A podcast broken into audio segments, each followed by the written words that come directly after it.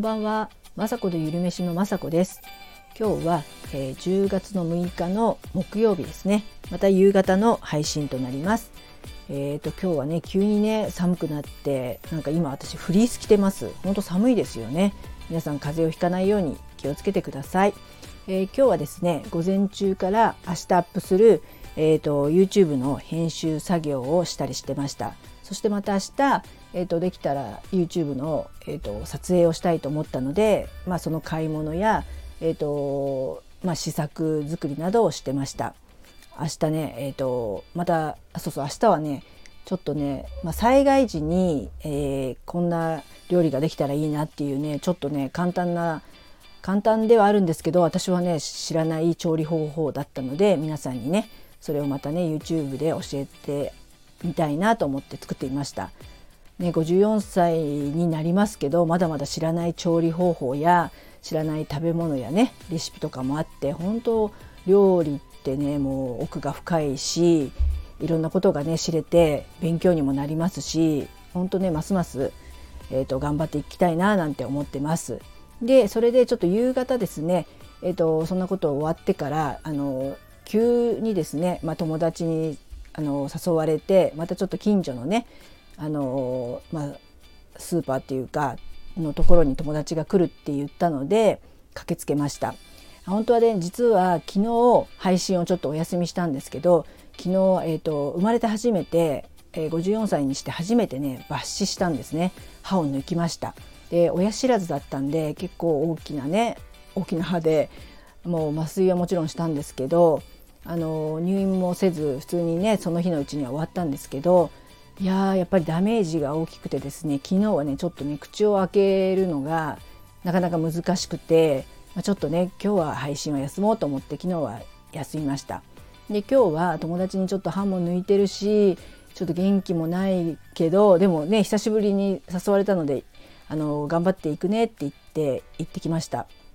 で友達には「全然元気じゃん」って言われちゃって、まあ、確かにやっぱり元気がないと自分の中ではねもうやっぱ痛いとかそういうのがねもうあるだけで結構もうダメージっていうか「あこれ治んのかな」とか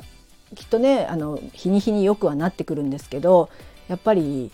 何て言うかな最初昨日はおかゆしか食べれませんでしたし今日もね硬い肉はまだ当たり前ですけど食べれないのでやっぱ食べ物がねちゃんと食べれないっていうのだけで人間はこんなにね落ち込むもんなんだなって改めてね普段のね健康のありがたみをね感じましたね本当。で友達にもね元気だねって言われたんですけどもやっぱ友達に会ったからこそ、まあ、元気にはなったんですね、まあ、家にいたりすると落ち込んじゃったりするのでね今日はね会いに行ってよかったと思います。でその友達とはですね、えーと、なんとというか大学の時の友達でいまして友達でしです。あ友達であってあとね就職先も同じだったので、えーと、近所にね住んでて、えーと、ママとママ友でもありずっとね、まあ、同僚っていう形にでずっとねもう30もう35年ぐらいの中あのね歴史がもう彼女とあってなのでそんなにねあの最近はね会ってなかったんですけどやっぱねふと近所に住んでるので比較的あってはね普通にも何て言うかな心を許していろんな話ができるのでまあ今日はねほんと急だったので1時間ちょっとぐらいでしたけどとってもね楽しい時間が過ごせました。お互い同い年なので、えー、ね今日は抜歯して元気がなかったんですけど、まあ、お互いのね近況報告をしたりですねまあね更年期なのでどんな症状出てるなんていう話をしたり彼女はちょっと健康診断帰りだったりしたのであのねどんな感じみたいな私だったらあのね今最近なんだろうコレステロールが高くなったよなんていう話とかをね普通にあの気軽にね話せる友達がやっぱりね近くにいるっていいなと思いましたね。すごく久しぶりに元気なね姿が姿を見れて本当良かったです。それであの今日はねそんな感じで帰ってきて今配信してます。はい、で明日もねあの先ほど言ったんですけど、えーと、知らない調理方法っていうかね備蓄の備蓄のものでっていうかねその災害の時にね作る料理をあのチャレンジしてみようと思ってるんですけど本当まあ明日のことというよりもね備蓄皆さんいろんなもの用意してますかね？お水だとか缶詰だとかすぐね炊けるご飯とかねアルファ米とかそういうのね結構うち主人が用意してる方ではあるんですけど実際それが今住んでる息子や娘たちがねどこにあるとかね意外に知らないとかねそれを作る作り方とか知らないんだとちょっとねいざもし私とかがいない時とかだったらそれ食べれるのかなとか思ったりとかねしたのであの家族でねそういうのを話し合ったりするのもねこれからした方がいいのかなとかあとやっぱりね賞味期限があるので